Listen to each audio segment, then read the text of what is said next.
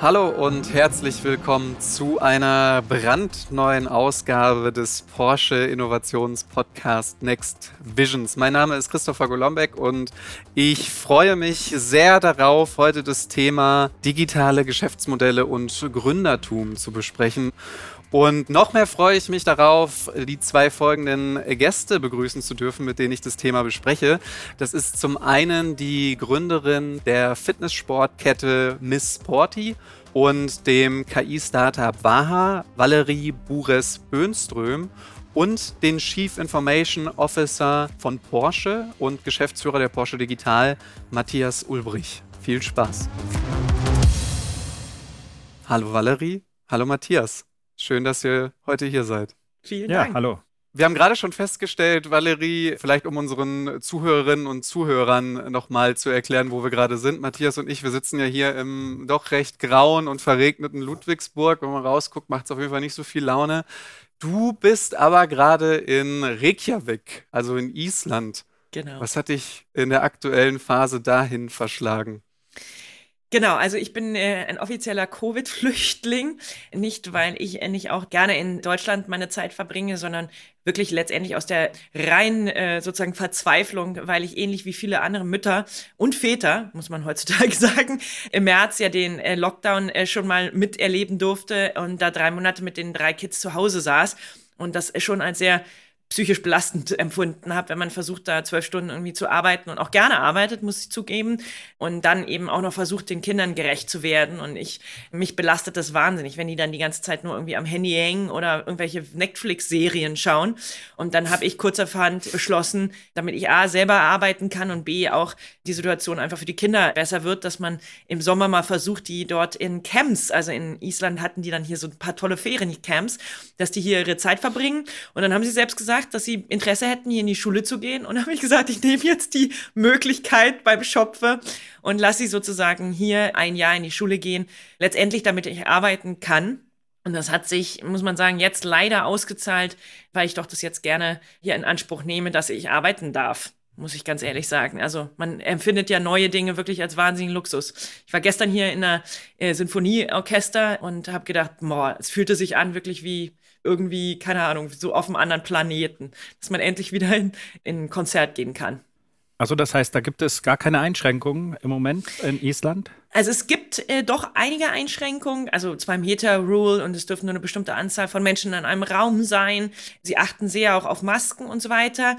Die Isländer sind aber sehr, eh sehr positiv distanziert, würde ich mhm. sagen. Also das mhm. gehört so ein bisschen auch zur Kultur da miteinander sehr vorsichtig umzugehen, um es jetzt mal so auszudrücken. Aber ansonsten ist das komplette Leben ganz normal. Also Fitnessstudios muss man sich anmelden, dass man rein darf, damit da eben auch nicht viele Leute sind. Konzerte und so weiter sind natürlich nur vereinzelt und eben auch, ich sage jetzt mal, vom Publikum reduziert. Aber ansonsten ist alles offen und es findet das normale Leben statt. Wahnsinn. Das ist toll. Kann das, also wir sollten nachher mal überlegen, ob wir noch mal gucken, ob es einen Flug nach Reykjavik gibt. ja, kann ich empfehlen. Wohnst du denn dauerhaft dann auch in Island oder pendelst du zwischen Island, Deutschland, weltweit hin und her? Also ich bin wirklich hier jetzt erst so viel hergekommen äh, mit der Situation jetzt im März. Vorher hatte ich das wirklich nur so als Sommerhaus und Energieort benutzt und ähm, hat da hier allerdings schon lange auch ähm, Freunde, die sich fast wie Familie anfühlen, dass es schon für mich ein Ort ist, sag ich mal, wo, wo, den ich als Heimat beschreiben würde. Und ich freue mich allerdings auch mm, ganz doll wieder auf die Zeit, wenn hoffentlich das Leben auch in Deutschland wieder an Normalität zurückgewinnt, weil äh, mir fehlt auch das Büro und meine Kollegen. Und ich bin auch jemand, der wirklich Energie aus dem Zusammensein schöpft und auch dort Ideen und Kreativität äh, findet. Von daher hoffe ich, dass ich äh, bald wieder pendeln kann muss man jetzt einfach schauen, wie die Situation mit den Kindern, mit den Schulen ist. Aber ich gehe davon aus, dass die auch dann spätestens im übernächsten Jahr, also 22, wieder in Deutschland in die Schule gehen. Gerade Schule, wie siehst du das? Also Island, ist das digital affin, ein Land, wo, wo man viel abgucken kann als Deutschland oder ist, ja. wie sieht da die Situation aus? Also ich muss echt sagen, ich habe Digitalisierung und Technologie nochmal aus einem ganz anderen Aspekt kennengelernt, hier in Island, als wirklich irgendwo anders in der Welt. Das bezieht sich jetzt nicht nur auf das Thema Schule. Also man muss ein bisschen wissen, wie das tickt. Ich habe gerade schon gesagt, ich habe so eine Sozialversicherungsnummer, das ist die Kenny-Taler, mit der kann ich alles machen, sogar bezahlen. Und es ist erstaunlich, mit welcher Rigorosität, muss man sagen, hier alles digitalisiert ist. Also mit dieser Kenny-Taler und meiner Telefonnummer bin ich sozusagen hundertprozentig identifiziert, mache meine kompletten Bankgeschäfte, Kredit. Also es gibt nichts, wo man eigentlich noch Menschen braucht, was auf der einen Seite vielleicht ja schlimm klingt, aber auf der anderen Seite muss man sagen, eine erstaunliche Leistung ist von den ganzen Systemen, die hier zusammenfassen. Also egal ob Health-System oder Finanzsystem oder persönliche, also Steuern oder alles ist sozusagen digitalisiert. Und in den Schulen haben die dementsprechend auch in der gleichen Form eine Plattform umgesetzt, wo die Kinder ihre Hausaufgaben komplett darüber bekommen. Die Eltern, ich kriege einen wöchentlichen Update darüber, wie meine Kinder die ihre Hausaufgaben eingereicht haben und bin sozusagen voll informiert, habe auch so ein Grade Report, wo ich dann sehe quasi, wie die einzelnen Hausaufgaben in die Grades eingegangen sind die Kinder, ja, musste ich erstmal hier ausstatten mit einem ordentlichen technischen Setup, damit die überhaupt mitmachen konnten. Und da muss ich sagen, kann man natürlich sehen, das ist einfach ein kleines Land. Es lässt sich besser organisieren, wie natürlich auch die Covid-Situation sich einfach viel besser organisieren lässt. Das ist sicherlich ein Vorteil. Trotzdem muss ich lobend erwähnen, ist hier wahrscheinlich sehr viel Prozess, ja, Optimierung eingeflossen, weil sonst würde das in der Form nicht so perfekt funktionieren. Und ich kann eigentlich nur sagen, man sieht es in allen Bereichen flächendeckend, geradlinig durchgezogen. Ich denke echt so, also wenn das man in anderen europäischen Ländern umsetzen könnte, dann wäre man einen Riesenschritt voraus. Also, mhm. das kann ich in jeder Ecke hier sehen. Ist echt spannend. Wie siehst du das, Matthias? Würdest du sowas auch befürworten? Dass wir solche Automatismen und digitalen Prozesse in den Schulen hätten? Ja, auf jeden Fall. Also wir haben ja schon öfter über China gesprochen, die jetzt schon in der Grundschule künstliche Intelligenz lehren. Und ich glaube, diese Offenheit ist extrem wichtig, also Digitalisierung als was ganz Normales anzusehen und einfach die Chancen zu nutzen. Natürlich hat jede Technologie auch immer Risiken, auch damit muss man natürlich richtig umgehen. Deshalb ist Datenschutz wichtig und das ist ja das, was Valerie gesagt hat, ist ein bisschen scary. Mhm. Aber ich glaube, man muss eben genau diese Ausgewogenheit gut hinbekommen. Und deshalb ist es wichtig, sich damit auseinanderzusetzen, frühzeitig und eben auch die digitalen Möglichkeiten, nicht nur zum Spielen. Die Kids nutzen das ja alle eigentlich zum Spielen. Eine Konsole hat jeder. Irgendwie gibt es ganz viel Unterhaltung und Entertainment. Aber wenn man das eben auch gut überträgt in die Lernatmosphäre und das auch ein bisschen spielerisch macht, dann kann man natürlich da nur von profitieren. Also insofern gibt es da, glaube ich, ein großes Potenzial und ich glaube, das sollten wir auf jeden Fall angehen zusammen. Also wenn ich dazu vielleicht noch ergänzen darf, ich habe sogar das Gefühl, dass es wirklich auch den Lehrern hilft. Ich habe das Gefühl, die Lehrer haben halt mehr Zeit, sich um wirklich die Belange der Kinder zu kümmern, weil das ganze Organisatorische eben über die Systeme übernommen wird. Also das Tracken von Hausaufgaben, die Übergabe, die Diskussion mit Noten und Co. Und ich würde sagen, es gibt eben auch sehr, sehr viele Aspekte, wo man dann einfach auch mehr Zeit für die Kinder hat und deren Bedürfnisse, wenn viele der administrativen Dinge durch die Systeme übernommen wurden. Da sind wir schon ganz gut im Thema, nämlich Digitalisierung, digitale Geschäftsmodelle und Gründertum auch. Valerie, du hast Informatik studiert, dann aber was komplett anderes gemacht und zwar eine Fitnesskette gegründet. Der oder die eine oder andere wird es kennen, Miss Sporty, also eine Fitnesssportkette ausschließlich für Frauen. Ich habe mich tatsächlich gefragt, wie passt das zu deinem Studium eigentlich am Ende? Ja, das habe ich mich am Anfang auch ganz toll gefragt. Deswegen musste ich ein wenig überredet werden, da meinem Ex-Mann damals zu helfen. Also zuerst war das wirklich aus reinem, wie soll man sagen, sozialem Mitgefühl motiviert heraus, ihn da zu unterstützen bei seinen unternehmerischen Visionen. Und ich finde das aber auch gerade so schön, wie das Leben so spielt, bin ich dann quasi da in ein neues Feld für mich reingerutscht und mich hat daran fasziniert, dass ich in meinem Informatikstudium und auch mit meiner Arbeit im Bereich Informatik, ich habe ja auch bei JP Morgan gearbeitet und bei der Deutschen Bank, sehr, sehr wenig Kontakt mit dem echten Kunden hatte. Und für mich sozusagen Produkte, irgendwelche Datenstreams waren oder Algorithmen oder Probleme, die man technisch lösen musste. Aber ich hatte kein Gefühl, also womit verdient man denn da Geld? Ja, welcher Kunde kauft da und warum überhaupt? Und wie funktioniert das alles? Und wenn dann so ein Produkt plötzlich in so einem Fitnessclub steht, dann lernt man eigentlich Business, würde ich sagen, von der Pike. Ja, also man sieht, ich stehe hier auf der Straße, verkaufe eine Mitgliedschaft, dafür kriege ich 3,50, die läuft so in den Businessplan. Also es war für mich eine faszinierende Erfahrung, einfach wie Business wirklich funktioniert im Kleinen. Und ich glaube, das ist auch ein riesen Vorteil dann hinterher für das Große. Und das Informatikstudium war zum Schluss für mich oder ist jetzt zum Schluss keine technische Ausbildung, sondern ich würde sagen eher eine Lebensphilosophie, weil ich im Studium schon gelernt habe, wie viel Spaß es macht, unlösbare Probleme dann hinterher doch zu lösen. Also ich weiß noch, wie ich damals bei den NPS-harten Algorithmenfragen saß und dachte, das checkt ja nie jemand. Und dann merkt man aber plötzlich doch, man kann sich diesen Themen annähern und irgendwann checkt man es eben doch. Und ähnlich würde ich sagen, geht's mir jetzt eigentlich als Unternehmer auch, dass ich jeden zweiten Tag denke, so, boah, ey, das ist ja ey, das ist sowas von kompliziert hier, was wir machen, das ist, schaffe ich ja niemals. da denke ich mal so, okay, kein Problem, nicht über das Problem jetzt an sich nachdenken, sondern überleg dir, wie ist der Prozess zur Lösung? Und irgendwie funktioniert's dann auch immer. Also dieses Annähern an dieses große unlösbare Problem und dieses an den Prozess glauben, ich sage das auch immer den Mitarbeitern, trust the process und regt euch nicht über irgendwelche großen Fragestellungen auf, die wir jetzt eh so ad hoc nicht lösen können. Und das ist eigentlich für mich so das größte Takeaway, sage ich jetzt mal, meiner Informatik-Ausbildung. Ein bisschen digitaler ist es dann geworden, weil äh, Miss Sporty ist ja nicht das einzige Unternehmen, das du gegründet hast, sondern auch noch die Pixformance Sport GmbH und Waha. Waha war jetzt auch in den vergangenen Wochen und Monaten ja mehrmals in verschiedenen Presseformaten beschrieben. Äh, unter anderem hat Porsche ja auch investiert in dein Unternehmen. Kannst du vielleicht noch mal ganz kurz erklären, was genau diese beiden Unternehmen tun und was genau deine Rolle dort ist? Ja, also lustigerweise ist Pixformance aus dem gleichen Ansatz entstanden, den ich gerade erzählt hatte. Ich saß vor dem unlösbaren Problem, wie ich denn die inzwischen sehr unterschiedlich gewordenen Mitglieder bei Mrs. Porty glücklich mache mit einem Trainingskonzept, was auf deren individuellen Bedürfnisse eingeht und dabei noch eine super Betreuung, also eine hohe Qualität der Trainingsbetreuung biete. Und dieses Problem habe ich zwei Jahre lang mit mir umgetragen, bis ich dann durch eine Inspiration lustigerweise von Microsoft auf die Idee gekommen bin, warum nutze ich nicht die Microsoft Kinect, um Menschen sozusagen bei ihrer Bewegung zu tracken und ihnen ein Feedback über die Bewegung zu geben. Das heißt, einen digitalen Personal Trainer zu entwickeln. Das war am Anfang nur so eine crazy Idee. Gott sei Dank hat da einer unserer Co-Investoren mit dran geglaubt. Und dann haben wir dort sozusagen Pixformance entwickelt und wahnsinnig erfolgreich in Mrs. Sporty eingeführt und hinterher zum Schluss vor allen Dingen jetzt auch hauptsächlich in der Medizin eingesetzt. Die Charité und äh, weitere Krankenhausketten weltweit nutzen dieses System in der Rehabilitation. Das heißt, wir sind da Marktführer.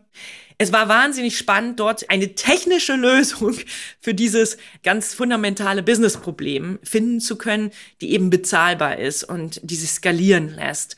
Als wir dann gesehen haben, das funktioniert, kam die Idee, das auch für Endkunden anzubieten. Und wir sehen im Augenblick, dass das auf die gleiche Begeisterung stößt wie im Club. Und da sind wir auch sehr dankbar, dass wir tolle und erfahrene Brandpartner wie Porsche auf dieser Reise natürlich als Unterstützer und Wegbegleiter haben. Matthias, du bist als Sales Manager, habe ich recherchiert, bei Hewlett und Packard gestartet und mittlerweile Chief Information Officer von Porsche und Geschäftsführer der Porsche Digital. Wenn du jetzt so auf deine Karriere zurückblickst, hast du es dir so vorgestellt? Würdest du alles also, genauso machen? Ja, ich würde wieder alles genauso machen. Also ich bin sehr zufrieden, wie sich mein Leben insgesamt entwickelt hat. Geplant habe ich es natürlich nicht. Das kann man nicht planen. Also ich glaube, es ergeben sich im Leben immer Chancen und die gilt es dann auch zu nutzen. Vielleicht auch nicht jede Chance zu nutzen, sondern auch immer abzuwägen. Aber ich glaube, so eine Karriere zu planen ist, äh, man braucht natürlich so ein grobes Bild, was man letztendlich erreichen möchte. Und bei mir ist ja sehr ähnlich wie bei Valerie, dass das Thema Digitalisierung immer schon eine große Rolle gespielt hat in meinem Leben. Und natürlich aber auch der Mensch. Also das heißt, immer habe ich überlegt, wie kann man eigentlich die Digitalisierung für den Menschen nutzbar machen, dass ein Vorteil entsteht. Und das ist, glaube ich, das, was mich auch treibt und was ich eben auch gerade in dieser ersten Verantwortung bei HP, HP war damals ja so ein bisschen wie ein Google jetzt. HP war zu der Zeit, als ich angefangen habe, einfach mit dem HP Way eine ganz besondere Firma mit einer besonderen Kultur, wo der Mensch auch sehr wichtig war und wo man immer auch gesagt hat, wie kann ich die Technik nutzbar machen, damit sie dem Menschen dient. Und ich habe in dieser ersten Zeit als Berater und, und Vertriebskollege direkt angefangen nach dem Studium und habe unheimlich viele Firmen kennengelernt, ganz viele Menschen kennengelernt, tolle Konzepte, tolle Geschäftsmodelle, junge Unternehmen, ältere Unternehmen. Das war eine ganz inspirierende Zeit. Und ja, vielleicht kann ich ganz kurz erzählen, danach bin ich ja bei Audi eingestiegen und das hat mich auch sehr fasziniert in Neckarsulm. Schnittstelle zwischen dem Fahrzeug, der Fahrzeugelektronik die ersten Steuergeräte im Fahrzeug, 100 Steuergeräte mit verschiedenen Softwareständen und an der Schnittstelle zur IT und zur Produktion und habe dann ja mehrere Stationen im Konzern, im Volkswagen-Konzern gehabt, jetzt seit zweieinhalb Jahren hier bei Porsche für die gesamte Transformation zuständig Richtung Digitalisierung. Und mir macht es am meisten Spaß, wirklich mit Menschen zu arbeiten. Das ist das, was mich motiviert, für den Menschen was Gutes zu tun und da eben die Technologie im digitalen Bereich zu nutzen. Also das ist das, was mich jeden Tag motiviert. Ich finde es tatsächlich sehr beeindruckend, gerade weil du ja verschiedene Rollen auch hast, also sowohl jetzt bei Porsche als auch verschiedene Funktionen auch im VW-Konzern selbst. Was würdest du sagen, ist so der Kern deiner Rolle? Also auf welche Schwerpunkte konzentrierst du dich, wenn du deine Funktion im Konzern VW, Porsche beschreiben würdest? Ja, also das, was ich eben schon angedeutet habe, was für mich wirklich der Kern ist, ist, der Mensch steht im Mittelpunkt. Wir müssen egal ob es der Kunde ist oder der Mitarbeiter, wir müssen die Technologie so gestalten, dass sie wirklich einfach zu nutzen ist. Also das gilt ja auch bei dem Thema digitale Schulen. Also wie kann man jetzt die Technologie so einfach gestalten, dass auch der Lehrer gut damit umgehen kann, dass die Schüler Spaß damit haben und letztendlich auch dort ja, Freude empfinden und auch eigentlich das Ziel letztendlich auch damit erreichen, was eigentlich erreicht werden soll, also in der Schule lernen und bei uns natürlich das ganze Thema Zusammenarbeit. Also das ist für mich eins der wesentlichen Themen, ich bin mir sicher, dass wir die großen Herausforderungen, die wir im Moment vor uns haben als Menschheit, gerade in Richtung Klimawandel, Naturschutz, Nachhaltigkeit, die werden wir nur hinbekommen, wenn wir aus verschiedenen Perspektiven tatsächlich die besten Lösungen zusammenbringen. Und da ist eben das Thema Zusammenarbeit ein ganz, ganz wichtiger Punkt. Natürlich können wir eine internationale Zusammenarbeit nur hinbekommen, wenn man auch die digitalen Tools gut nutzt, weil ansonsten wir ja ständig in der Welt rumjetten müssten. Und du weißt ja, wir haben ja auch äh, Porsche, Porsche Digital, ein sehr internationales Netzwerk vom Silicon Valley bis nach China, Tel Aviv. Und das ist einfach toll, wenn man auch dann eben mit den äh, digitalen Tools einfach zusammenarbeitet, verschiedene Perspektiven zusammenbringt und dadurch Lösungen erreicht und dann eben wirklich gucken, was können wir für den Menschen machen. Und gerade das Thema Sport, Fitness ist natürlich für uns auch ein ganz wichtiges Themenfeld, neben dem Thema Nachhaltigkeit, weil es natürlich auch sehr motivierend ist, in dem Feld was für Menschen tun zu können. Gab es bei dir mal in der Vergangenheit so einen gewissen Aha? Moment, wo du gesagt hast, das Thema Digitales interessiert mich? Also es ist gerade ja auch gesagt, bei Hewlett und Packard angefangen.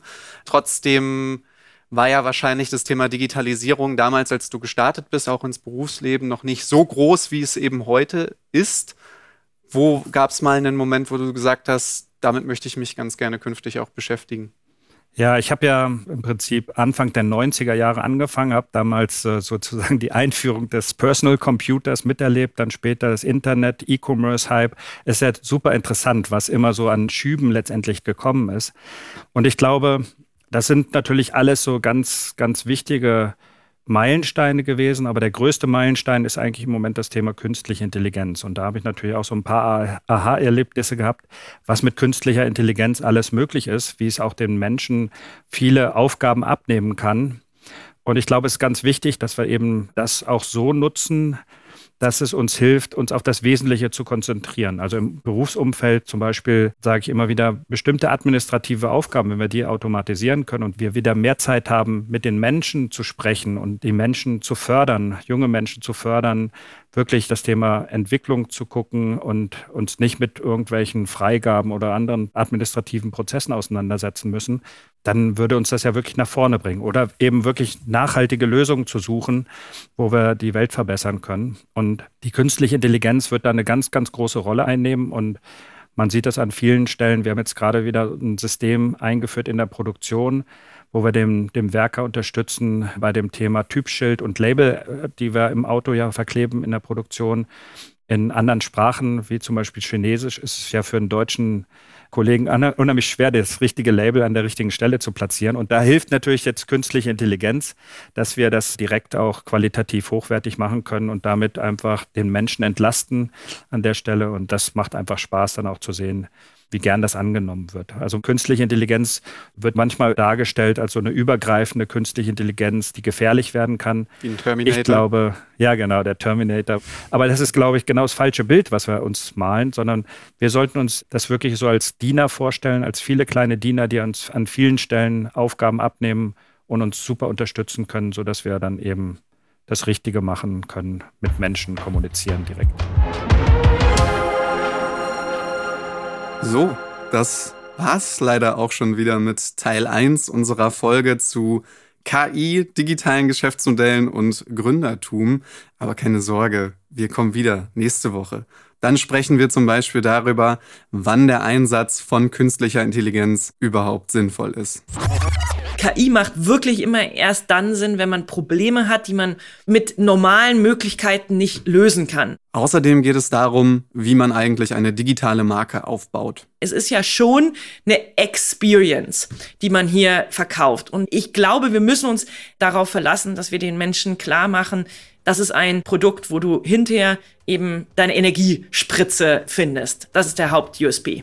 Und wir sprechen darüber, wie Porsche das Thema digitale Geschäftsmodelle angeht. Ich glaube, die Kombination zwischen der digitalen Welt und der realen Welt ist ja eigentlich die Kunst, was du ja auch machst mit deinem Spiegel, die Digitalisierung zu nutzen, um auch, sagen wir, haptisch oder auch wirklich vor Ort einige Dinge machen zu können, weil letztendlich sind wir ja als Mensch immer doch auf unsere Gefühle und auf unsere Sinne angewiesen. Das ist eigentlich die große Kunst und das ist, glaube ich, auch das, wo wir bei Porsche ganz gut unterwegs sind.